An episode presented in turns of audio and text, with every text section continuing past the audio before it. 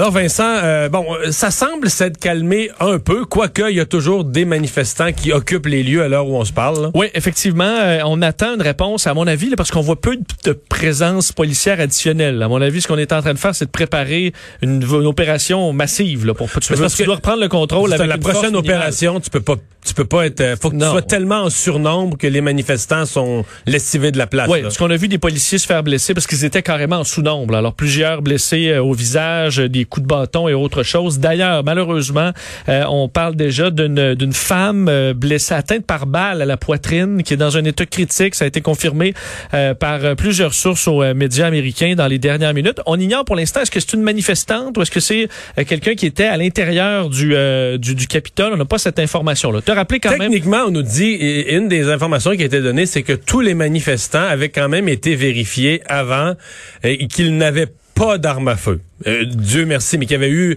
il y avait eu filtrage avant la manifestation pour s'assurer qu'il n'y avait pas d'armes à feu. Mais on a quand même vu des battes de baseball. Puis... Effectivement. Euh, bon, là, on parle pas de niveau de violence à l'intérieur, euh, mais des, des scènes qui vont passer à l'histoire. Là, te rappeler quand même un peu les événements. Faut rappeler qu'aujourd'hui, ce qu'on devait voir, c'est de la procédurite là, et de la longue procédure où on devait valider les, les, les, votes des grands électeurs pour confirmer une fois pour toutes la victoire de Joe Biden. Puis habituellement, c'est une procédure rapide. C'est une, une procédure sans procédurite, là, procédure rapide. Sauf que là, en raison de quelques sénateurs républicains qui peuvent faire des, euh, objections sur les, la certification de vote des États, ben là, ça amène des débats qui peuvent durer des heures. Ça aurait duré des heures aujourd'hui, mais dans de la procédurite. Mais il y avait manifestation plutôt aujourd'hui. Donald Trump s'est adressé à la foule et les a, euh, les, a galvanisés en disant, entre autres, on va, on va l'entendre, Donald Trump, que jamais il n'accepterait le résultat de l'élection, n'accepterait de concéder. On peut l'écouter. All of us here today do not want to see our election victory stolen by emboldened radical left Democrats, which is what they're doing, and stolen by the fake news media. That's what they've done and what they're doing. We will never give up. We will never concede. It doesn't happen. You don't concede when there's theft involved. Alors, après avoir craqué la foule bien comme faut, il les a invités même à se présenter au, euh, au, Capitole sans entrer à l'intérieur, manifester. Mais euh, autour... Non, mais il sait que ces, ces militants sont des crinqués, sont des sautés pour la plupart. Je veux dire, euh, tu peux pas leur dire d'aller au Capitole, après ça te dire surpris qu'il y a de la violence. Qu'il y a de la violence. Là. Euh, tu as tout à fait raison. on leur a enlevé leurs armes à feu, mais lorsqu'ils manifestent, normalement, ces partisans, ils ont, ils ont, des guns, il y, en a qui ont des armes d'armée dans les mains. Oui, il faut rappeler que même à l'intérieur, le leader républicain Mitch McConnell a dit que c'était assez, euh, que le, c'est Joe Biden qui avait gagné, que toutes les tentatives là, de bloquer étaient ridicules. Le, discours de McConnell, j'ai écouté aux trois quarts, était excellent. Un discours magistral sur la démocratie, sur les institutions. Puis en même temps, qu'il nous disait, parce que bon, euh, les, médias, les médias qui sont, faut le dire aux amis aux États-Unis, Trump a pas tort surtout. Les médias sont biaisés à gauche. Là. Ils avaient fait un job à McConnell, par exemple, quand McConnell avait dit il faut laisser au président Trump tous les, tous les droits de faire appel aux, tribunaux. Bon. Le président Trump a fait appel aux, tribunaux.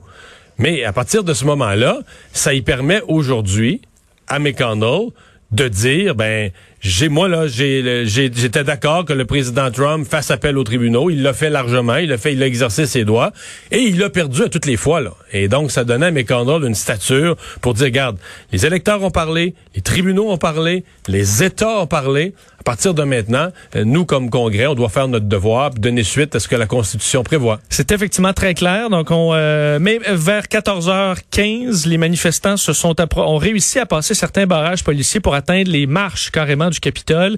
Et là, on a interrompu les opérations. En fait, ce qui se passait. C'est incroyable.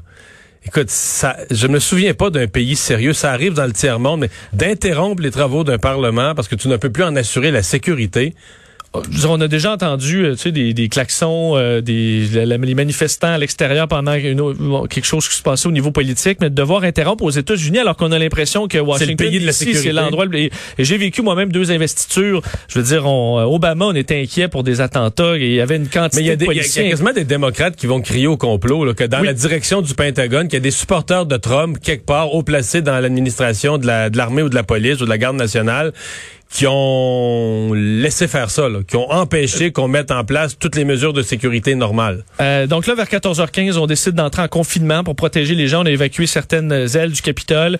Et euh, quelques minutes après, il y a des manifestants qui ont réussi à défoncer des portes carrément du Capitole pour pénétrer à l'intérieur.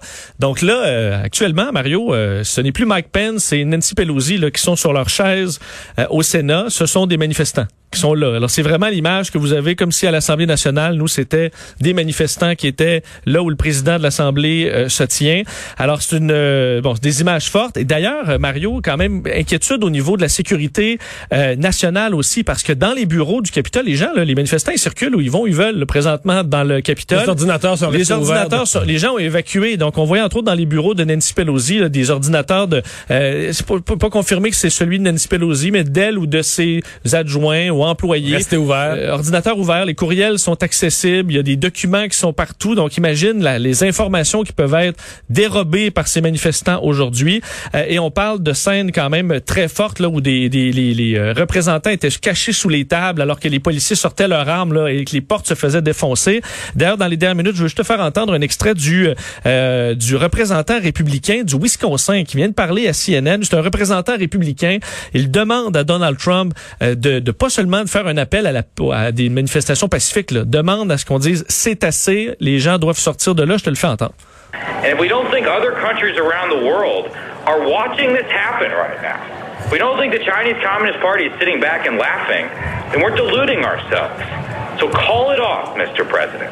We need you to call this off. Alors, dit carrément que la Russie se bidonne là, en regardant la situation ben, aux États-Unis présentement. On peut en fait, je pense que ce qui est pour pour euh, euh, mettons Poutine, là, c'est un succès.